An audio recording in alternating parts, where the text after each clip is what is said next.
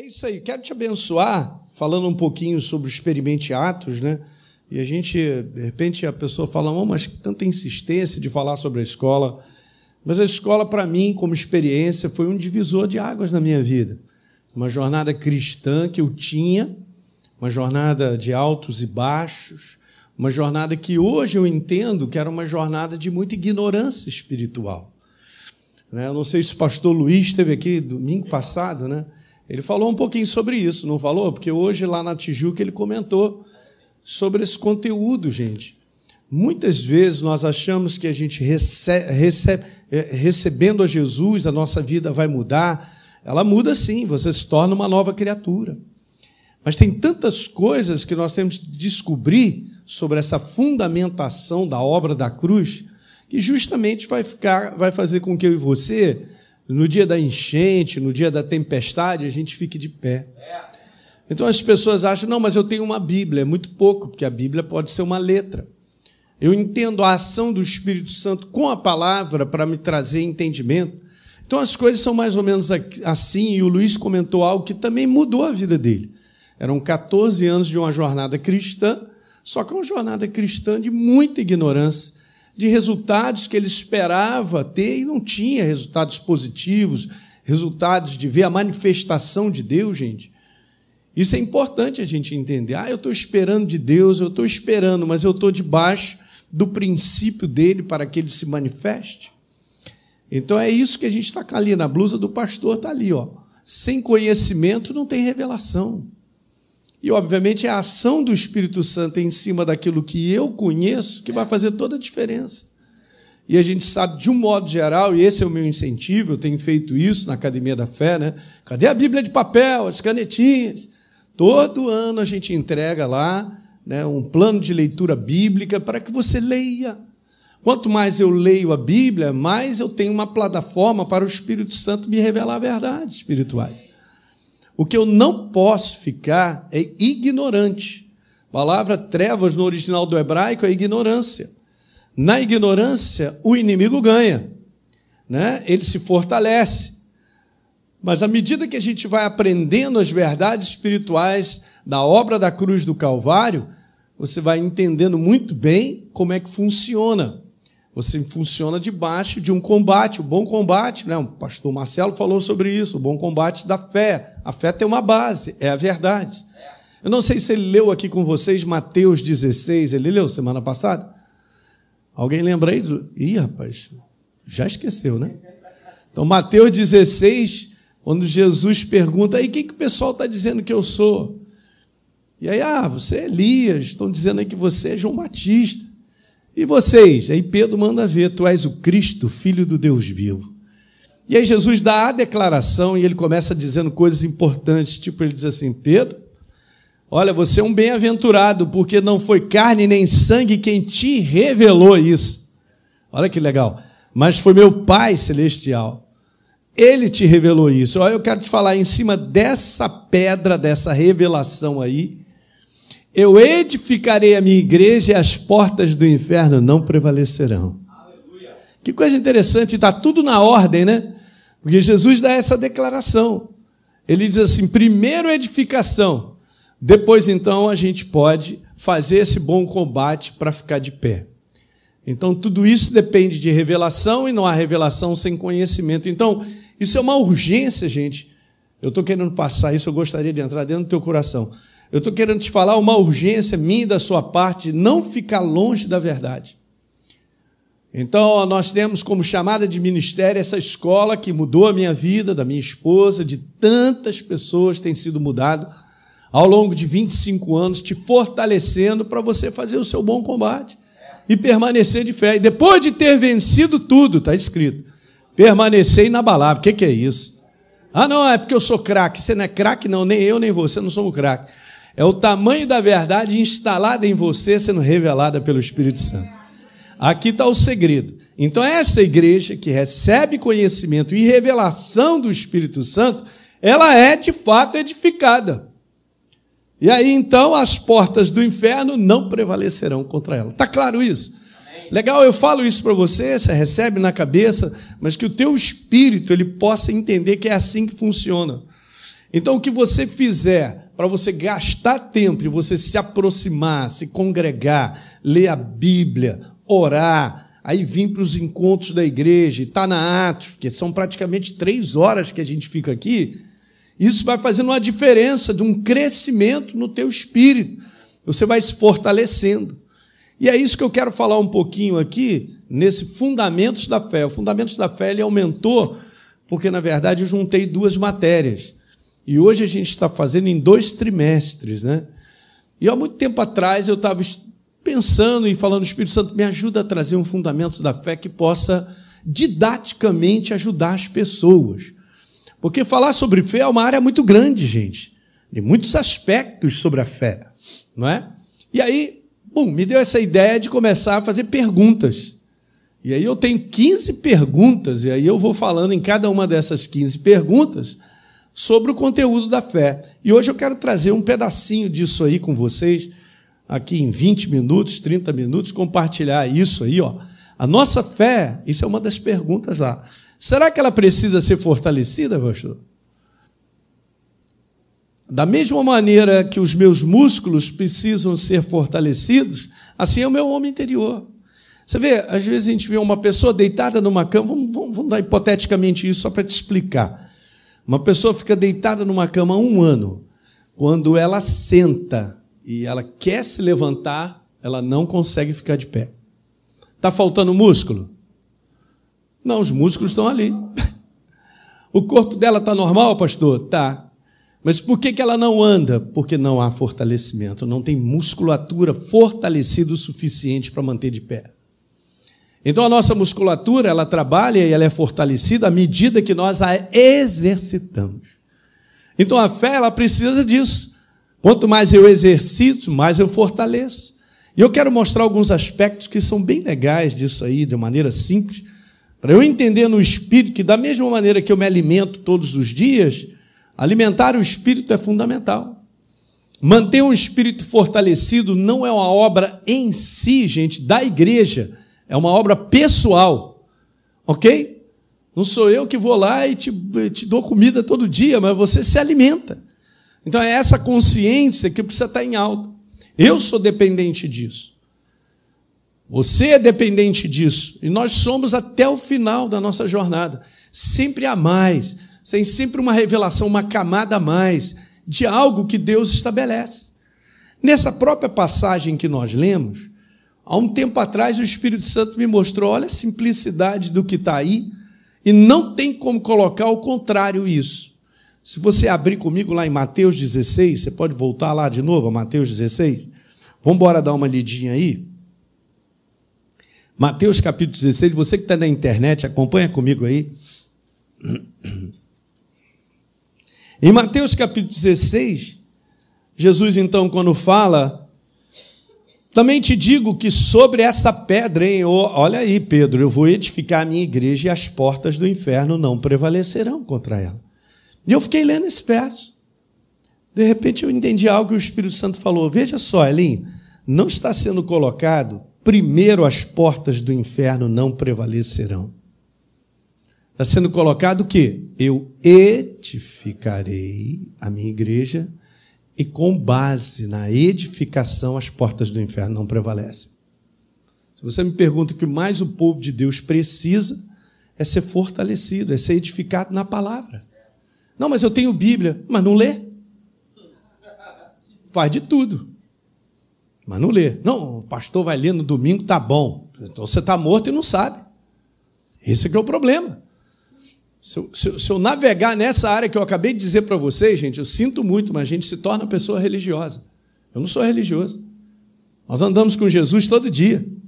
Amanhã eu dependo dele. Amanhã eu estou lá na live de oração, amanhã eu estou lendo. Amanhã, Jesus, fala comigo. Eu ouço uma mensagem hoje, assisti uma hoje. Enquanto a Deise estava dando uma descansada, já mandei uma para dentro. E falou alto ao meu coração. Então, é, é esse tipo de trabalho que nós precisamos para sermos edificados. Ok? Aí então Jesus falou: beleza, você eu edificarei a minha igreja e as portas do inferno não prevalecerão. Tá certo? Então vamos seguir aqui rapidinho. Ó, a fé precisa ser alimentada. E, obviamente, de maneira contínua, para que ela sustente à nossa vida. Você sabia que você é um propósito de Deus sobre a face da terra? Esse propósito só chega ao final com base no que você tem de edificação. Incrível. O que a gente tem visto, eu conheço também muitas pessoas que um dia receberam Jesus como Senhor e Salvador, andaram com Ele durante, sei lá, 5, 10 anos, já abandonaram a fé. Alguém conhece alguém que já abandonou a fé? Isso aí. Qual é o problema do abandono da fé? Falta de edificação espiritual. Caiu na cilada do inferno. Uma das coisas mais importantes sobre edificação do meu espírito é que Deus ele vai te maturando, você vai se tornando uma pessoa madura. E é preciso ter maturidade. Porque é na maturidade que a gente frutifica. Enquanto a gente é criança, facilmente nós enganamos uma criança. Mas quando você é maduro, é diferente. Então você vê, é, essa simplicidade de exemplos, elas, elas são no mundo do espírito também. Então nós começamos, recebemos a Jesus como Senhor e Salvador. Ah, nasci em Cristo Jesus. Eu sou uma criança, eu sou ignorante. E às vezes muitas pessoas se perdem nesse tempo por falta de uma boa edificação, de uma boa liderança, uma liderança honesta, né? que trabalha verdadeiramente o coração de Deus para edificar a igreja. E tantas outras coisas são importantes. Mas a nossa fé, ela precisa ser alimentada. Então veja, gente, quando a pessoa, estou colocando aí só para você acompanhar comigo, ela deixa de se alimentar ela deixa de alimentar a sua fé, ela entra num processo de perda disso aí, ó, certeza. E ela começa no enfraquecimento da sua crença. A fé, nós sabemos, com base em Hebreus capítulo 11, que fé é certeza. Não é mais nem menos, mas é certeza. Quando não tem certeza, tem insegurança, abre porta para o medo, abre porta para outras coisas, para as dúvidas, então, isso aí são sinais num painel, vamos dizer, do carro, começa a acender uma luz, de que eu não estou sendo edificado como deveria. E eu quero te falar, tem uma responsabilidade da igreja, como liderança, proporcionar edificação para a igreja. Mas eu quero te falar que isso aí é uma parte de responsabilidade. A outra maior é o quanto você corre atrás, como diz o outro. a gente busca. Ok? Então eu contei da minha história porque era uma jornada de altos e baixos, porque eu era ignorante. Esperava resultados sem entender muito, até o nosso nível de oração, de busca a Deus, depende da compreensão que a gente tem das verdades do coração, gente. E tudo isso cresce. Certo? Então eu começo a ver resultados na minha vida porque a base dos princípios de Deus já estão instalados no meu coração. Vou dar um exemplo. Posso dar um exemplo? Vá comigo a 1 João 5. 1 a João, capítulo 5. Eu vou te mostrar a baita da base. Olha aí. 1 João 5, 14. 1 João 5, 14. E esta é a confiança que temos para com Deus, que se nós pedirmos alguma coisa, ele nos ouve. Diga amém. Sabe que eu faço aquelas pegadinhas, né? É, pastor Hélio, é meia verdade. Pois é, meia verdade não é verdade. E você sabe que o crente gosta muito disso? Ele pega metade da metade de um verso para dizer, é comigo mesmo. Falei, cara, como é que é contigo, tio? Você pegou metade de uma metade, você não vai pegar o outro contexto que fala sobre esse assunto em outras áreas? Como é que fica? Que crente você é? É uma base que você fica lá em cima de um muro que tem 5 centímetros? Meu irmão, ninguém vai ficar, o vento vai bater, vai te jogar no chão. A base é isso aqui, ó. É a verdade. Não, mas, pastor, eu não gostei desse detalhe. Problema seu. Problema meu também. Eu falo para todos nós. Problema é nosso. Problema nunca é de Deus. Obrigado, Marcelo, pelo. É. O problema é nosso. É, Jesus, é a nossa burrice. É isso mesmo, mas eu te amo. Ele me ama. Sai dessa ignorância, ali, aprende o sistema. Que sistema, pastor? Sistema dele. O sistema fé é um sistema que não fui eu quem criei. Ele criou. Não, mas eu quero exercer fé da minha maneira, como eu penso, como eu acho. Problema seu. É por isso que você não vê resultados. É por isso que as coisas não andam. Ainda tem essa, cara. O cara ficar desconfiando com esse negócio de dinheiro, cara. Esse negócio de dinheiro é de Deus, cara. É ele que escreveu tantas coisas. Essa é uma outra área. Vamos entender princípios de honra, por exemplo. Nosso Deus, gente, preste atenção, nosso Deus é uma pessoa. Ele tem caráter. Hã? Ele tem uma personalidade perfeita. E ele tem os seus princípios para que eu e você vivamos. Aí sim nós teremos abençoados, vamos ver resultado do céu. Minha vida começou a mudar, sim, minha e da minha esposa. E não significa que eu e você não enfrentemos lutas, não enfrentemos problemas, situações que eu não gostaria de viver. Porque a gente tem que viver isso aí. Não eu, não, pastor Hélio, mas eu não provoquei isso. É assim mesmo, pode deixar que o diabo ele sabe provocar. Ele perturba. Mas agora imagina, então eu estou enfrentando uma opção de situação, mas eu tenho instalado no meu coração os princípios pelos quais eu vou me mover diante daquilo que está acontecendo comigo, gente. Aqui está o segredo. Não tem como dar errado. Deus estabeleceu um princípio, ouça isso, igreja, ele cumpre, porque é ele que estabeleceu. A palavra de Deus não volta vazia. Ela cumpre o propósito pela qual ela foi determinada. Então, é, é, justamente aqui, a, a baita da base disso aqui é segundo a vontade dele. Ah, pastor, eu pensei que fosse a minha. Vamos conferir se o que eu quero é o que ele quer. Alguém está entendendo isso? Ah, pastor, mas é difícil. É verdade. Geralmente o pessoal fica com o que eu quero e não quer saber o que Deus tem a dizer. Mas aqui está dizendo que se me pedir segundo a sua vontade, se pedirmos alguma coisa segundo a sua vontade, ele o quê? Nos ouve. Agora olha o próximo verso. Olha como o princípio funciona. Então sabemos que ele nos ouve quanto ao que lhe pedimos Esteja certo de que você vai obter aquilo que você pediu. Qual é a baita da base para eu receber resultados do céu? A vontade dele. Não, mas eu vou fazer isso, vou fazer aquilo outro. Você já aprendeu que você é um servo? Você já aprendeu que você é servo do seu Senhor? Já aprendeu que você é corpo e ele é a cabeça?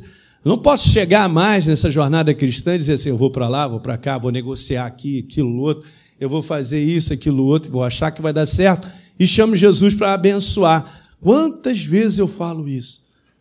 E é verdade, é assim que novo na fé a gente chega achando que a gente pode viver a minha vontade, os meus desejos, chamando Jesus para abençoar. Não funciona. Só te falar uma coisa: você foi comprado pelo sangue de Jesus, não é, você não é nem de você, nem eu de mim. Não, não é assim, não. É claro que é assim. No mundo do espírito, você e eu pertencemos a Deus. Quem sou eu para achar que eu vou? Aí, Jesus, como é que é? Estou vindo para cá, vai, vai me abençoando, por favor, e tal. Esse é o segredo na maior parte das situações do povo de Deus viver e não dá certo. Vai achando que Jesus está com ele e entra no prejuízo. Quem está dormindo, diga amém. Oi de leve. Mas eu só estou chamando a tua atenção para entender coisas. Eu estou te falando coisas práticas. Gente, a Deise me conhece. Quem anda comigo já sabe, eu sou um cara prático. Eu não gosto de negócio de. Como é que é? E outra coisa importante, deixa eu te falar algo legal. Eu sou teu amigo, sou teu pastor. Reconhece logo que você está errado. Por favor. Não é assim, não, não é assim, não. Como é que é assim? Mas eu estou errado. Que pastor metido é esse? Cara, baixa a bola. Reconhece logo que você está errado. Reconhece que Ele é Senhor. Chega para ele e fala assim: Eu errei. Errei, foi feio. Jesus, me ajuda. Se tu fizesse de coração, era tudo que ele estava querendo só para mudar a tua situação. Mas o, o, o homem é tinhoso, rapaz. Ele não reconhece que fez aquela borrada. Esse é o problema do homem. Ainda acha que com esse tipo de coração Deus vai resolver os seus problemas. Sabe que a Bíblia declara que Deus está perto de um coração quebrantado. E da soberba e do orgulho, distância. São coisas que nós temos que aprender. Até parece que a gente não erra, e erra, porque nós somos falhos. Agora, o importante é reconhecer rápido isso, apresentar diante de Jesus: Jesus, errei. Agora com essa eu estou aprendendo, me ajuda aí. Me fala aí. Que ótimo, cara, tua vida vai andar e muito. Você prestaram atenção no que eu falei? Uhum. A nossa vida vai andar. Aleluia. Mais dez minutos, você me dão? Então vamos embora. Então veja. Deixa eu te mostrar uma passagem para você ver como é que o apóstolo Paulo ele tinha esse entendimento. Ele, ele disse o seguinte, ó, Tessalonicenses 3,2. Eu vou mandar Timóteo, nosso irmão e companheiro de trabalho, ministro de Deus, a fim de visitar vocês. Para fazer o quê? A fortalecer a fé de vocês. Encorajar, animar vocês. É isso, cara. Isso é importante. Veja no capítulo 3, no verso 3 para que vocês não ficassem acovardados com todas as aflições que vocês estavam sofrendo. Você sabe que as provas que nós passamos na vida, elas muitas vezes, se nós não estivermos preparados, elas nos põem para fora do caminho. Eu não estou falando algo da minha boca, é uma das sementes que cai lá num terreno, lá impróprio, no espinho, a pessoa recebe com alegria, não tem raiz, e no dia da prova, ó, tchau, um abraço. A nossa jornada sobre a face da terra, espiritual, para um dia chegarmos, estarmos com o Senhor para sempre, é muito importante nós investirmos num crescimento, num fortalecimento da nossa fé, num conteúdo de crença sendo depositada e entendendo a obra da cruz do Calvário. Gente, deixa eu te falar, você não é sozinho, a tua vida depende de outras pessoas, cara. Minha vida depende da minha esposa, meus filhos, meus netos, os pastores trabalham comigo, são meus amigos, a igreja. Eu tenho uma baita de uma responsabilidade. Ok? Não estou brincando de ser pastor, eu era médico, trabalhei 27 anos na minha profissão. Eu falo, agora chega, agora você trabalha para mim. Mas nós somos servos, gente. Ninguém fica animado não com ser servo. Né? Pastor, ele não tem um lugar assim para ser chefe, não. Aqui, é, é, é, meu Deus. Todo mundo quer ser chefe. Bom, vamos lá. 1 Tessalonicenses 3,10. Porque noite e dia nós oramos continuamente por vocês, igreja, rogando a Deus que nos permita vê-los novamente, a fim de suprir o quê? quaisquer pequenas falhas que porventura ainda tenham no fundamento da fé. Amém? Que bacana o coração do apóstolo Paulo. Paulo tinha o interesse de ver as pessoas sendo fortalecidas, gente. E por quê? Para que elas não abandonassem a fé no dia da prova, como eu falei. A maioria Opa, vamos voltar. A maioria dos crentes possui uma convicção que na prática, a maioria, tá? Que na prática não é suficientemente fortalecida para sustentar em tempos difíceis. Eu só estou perguntando, eu vou perguntar algo, gente, nós estamos vivendo dias difíceis. Eu vou animar vocês, vai piorar. Pastor, não faz isso não vai piorar porque está escrito na Bíblia. Então, o tempo em que nós vivemos também exige. Não tem como mais, ninguém, ninguém amarra um cachorro na linguiça mais. Não tem moleza sentar no pudim, não é? Os relacionamentos estão ficando mais complicados, as pessoas estão mais maléficas, perversas, falsas, mentirosas, arrogantes. Meu Deus, você não vai ter problema com a parede, ela nunca vai te xingar. E aí? E o meu comportamento diante de várias situações são provocadas pelo próprio ser humano. Nesse caos, nessa degradação moral da sociedade. só está destruindo famílias inteiras. Tá certo isso? Então, saiba disso, é a tua necessidade minha. Vamos embora fortalecer a nossa fé. Vou ver outras passagens que o apóstolo Paulo e outros homens, olha, veja aí, Atos 14, 21. Eles pregaram as boas novas naquela cidade e fizeram o quê? Muitos discípulos. O apóstolo Paulo saía com a rapaziada dele, pregava o evangelho, muitos discípulos e tal. Depois ele, ih, rapaz, nós temos que voltar lá. Como é que está aquela rapaziada? Marcelo, joga uma água aqui para mim, ó, por favor. Como é que está aquela rapaziada? Então veja no verso 22. Fortalecendo a alma dos discípulos, exortava a galera a permanecer o quê? Gente, fica firme. Olha lá, na fé. E esse, esse entendimento, gente, de estar tá edificado, de estar tá sustentado, edificado na fé, é algo que envolve tempo. Eu não cheguei ainda, mas eu estou no caminho, isso envolve tempo. Quantos anos ainda para Jesus voltar? Não sei, eu creio que a gente está bem no final. Creio até que nós somos uma geração do fim. Mas e aí? Amanhã, amanhã, beleza. E como é que é? O combate está aí. É o bom combate da fé. Então, fortalecendo, exortando a permanecer firme e mostrando. Gente, olha esse verso mostrando que através de muitas tribulações nos importa entrar no reino de Deus. Aleluia. Não tem moleza. É. Sentar no pudim não tem, né? Ah, mastigar água também não dá. É isso aí. Não, pastor, mas não está escrito que nós somos mais do que vencedor? Perfeitamente, essa é a nossa condição de natureza. Mas vamos embora fazer o bom combate da fé nos princípios do reino e a gente vai vencer. Pastor, mas eu estou nesse combate da fé há três anos. Bom, se tiver que ficar 20, fica. Mas você é mais do que vencedor. Porque eu estou num combate da fé guiado e dirigido por Ele. Eu não estou num combate da fé porque eu estou querendo e desejando e fazendo opção de besteira. Não funciona. É por isso o apóstolo Paulo pode colocar lá em Efésios capítulo 6, 13.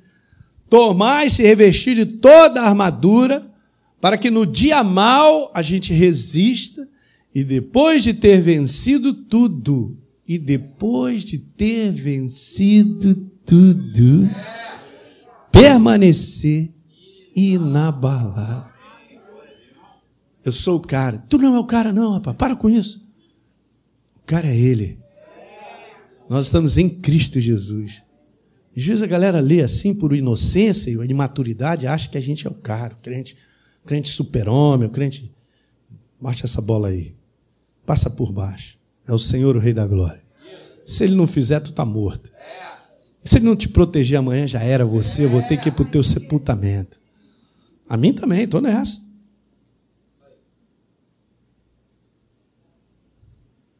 Não é não? É demais. Então a gente tem que ter o nosso coração próprio. O coração tem que estar no lugar certo. O inferno não ganha, não. Sabe uma das maiores armas contra o inferno? É expressar a verdadeira humildade. Reconhecimento de quem Deus é. Essa arma é poderosa. Jesus falou: Eu sou manso e humilde de coração. É muito crente cantando de galo, dizendo que é, que isso, cara, comigo eu faço.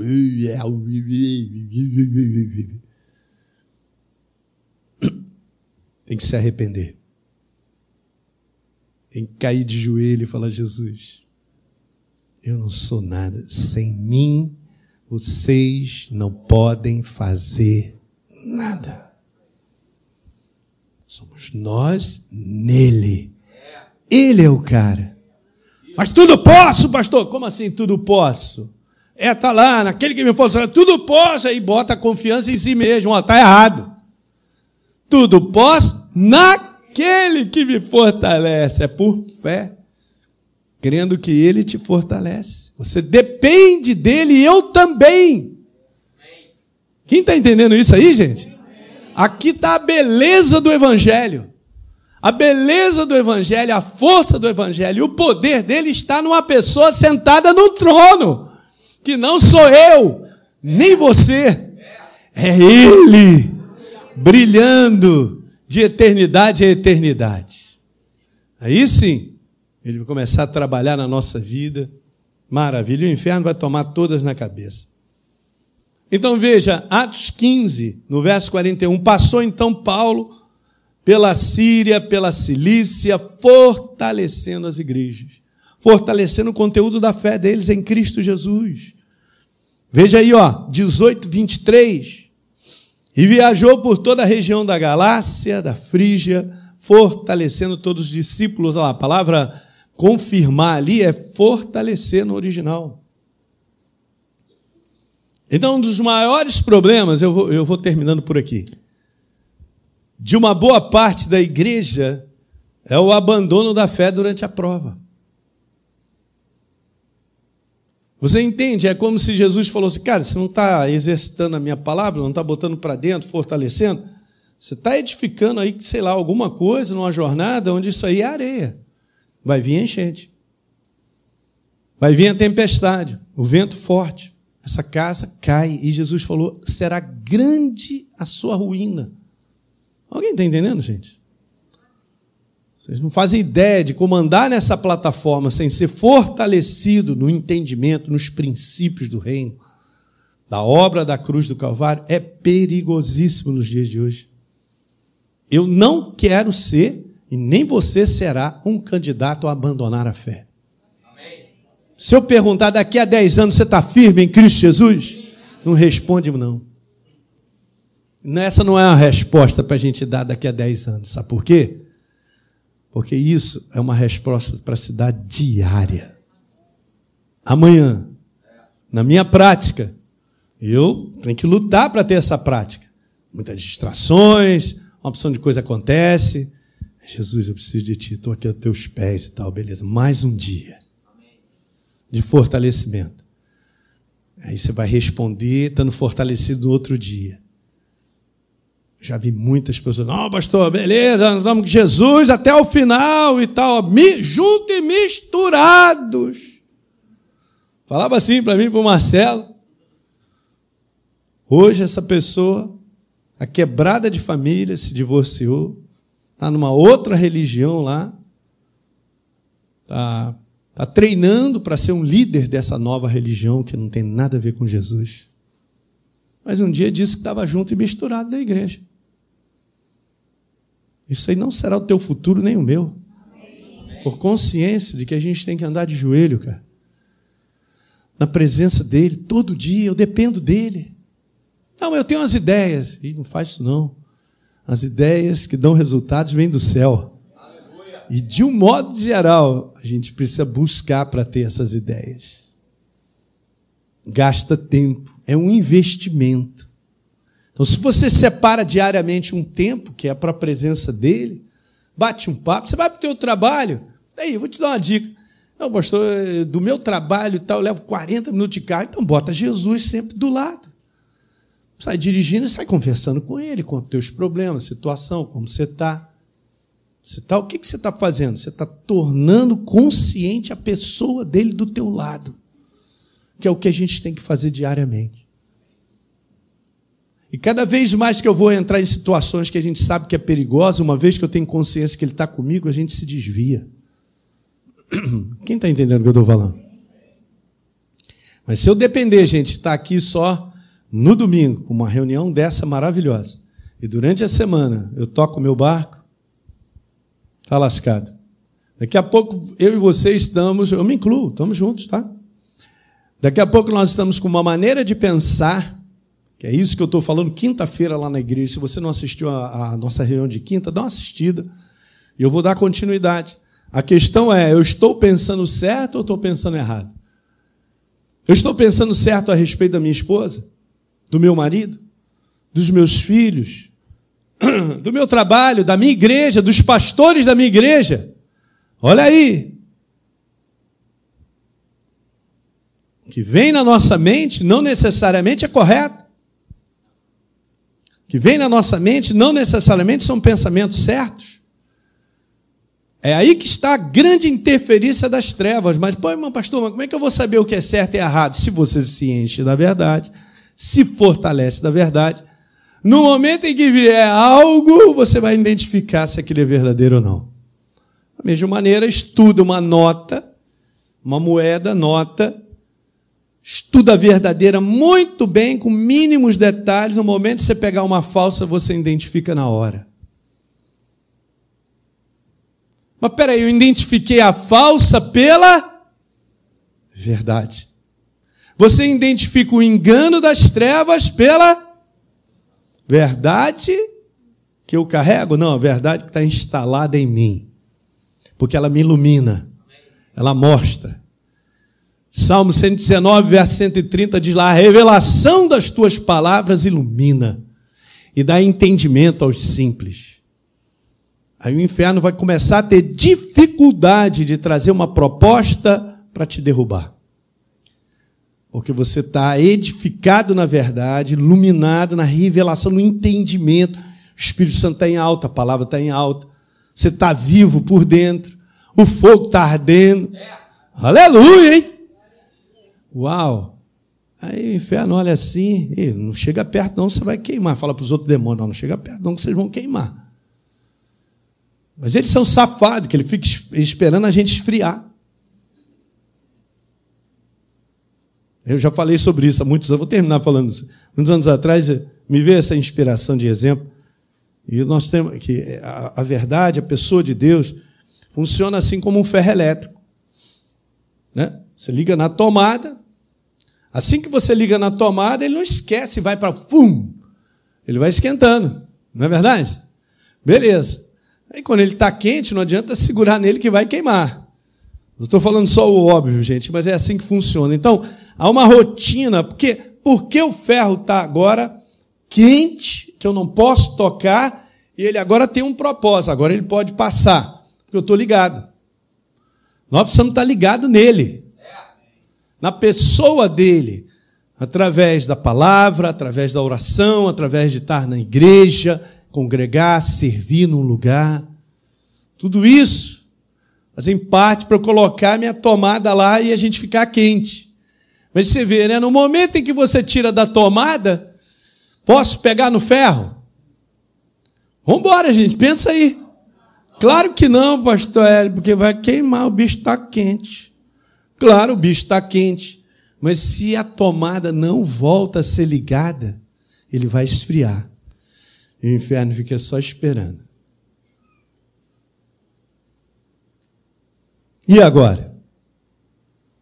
Ah, pastor, mas foi uma semana difícil, mas oh, vou para lá e venho e insisto, estou na igreja, sirvo, e volto ali a Bíblia de novo. Aconteceu de ter um dia diferente, né? Você tem que levar o cachorro para o hospital, ficou com ele lá e tal, aquele negócio todo. Tudo bem, isso aí faz parte de várias situações mas eu não posso me desligar. A responsabilidade de andar ligado é minha. De manter esse fogo aceso sempre será minha. Aí sim.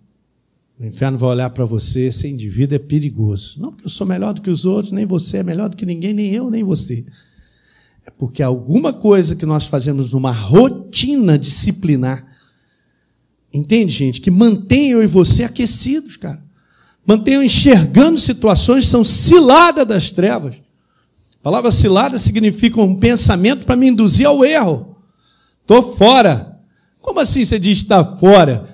Você só está fora se você estiver iluminado pela verdade. Lâmpada para os meus pés é a tua luz para o meu caminho. Ah, pastor Eli, então eu vou dormir numa cama de Bíblia. Mamãe não vai ajudar. A maior parte dos crentes tem 10 Bíblias em casa. Mas aí a gente está vendo o crente fazer besteira, falando besteira, mentindo, né? traindo a mulher, uma opção de coisa lá. Tá, tá, rouba no trabalho, faz a opção de. Ah.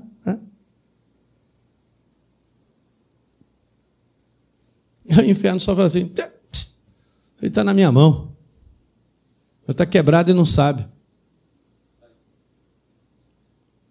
Vou terminar só dizendo isso. Deus ele te ama o suficiente, a mim e a você, para não deixar a gente como a gente está. ele vai te transformar. Se, se eu e você não permitirmos ele tocar na nossa vida e aprimorar o nosso caráter ao dele, já era. Aqui está o segredo. Filho de peixe tem que ter o caráter dele. Isso é um trabalho de aperfeiçoamento que Deus vai fazendo na nossa vida. Essa é nossa jornada vencedora. É por isso que a gente paga um preço. E tem que pagar um preço, porque é diferente. O processo da sociedade está vivendo é uma sociedade sem Deus. Então ela é como eu falei, quinta-feira assiste lá. A Bíblia já fala sobre isso. O certo virou errado, o errado virou certo. E não tem lei. A lei sou eu mesmo. Eu acho que isso aí é certo, então é a lei sou eu. Aí o outro acha que é outra coisa. O outro acha que é outra coisa, o humanismo toma conta com várias coisas que acontecem, é o caos. Estilo de viver imoral, perverso, destruidor. Estamos fora. Caráter de Jesus em nós é o segredo. E, obviamente, tem que caminhar com ele, não tem outra maneira. E eu quero te falar, isso salva a mim, a você, de nos tornarmos pessoas religiosas. Eu não sou religioso. Eu amo estar na igreja, mas não significa que eu sou religioso. Tem uma jornada que nós caminhamos com ele amanhã, segunda-feira, terça, quarta, quinta. Meu companheiro, meu amigo, Espírito Santo. Não é isso? E a gente vai conversando com Jesus, com Deus, todo dia, se fortalecendo. É uma jornada. Beleza, vamos ficar de pé. Glória a Deus.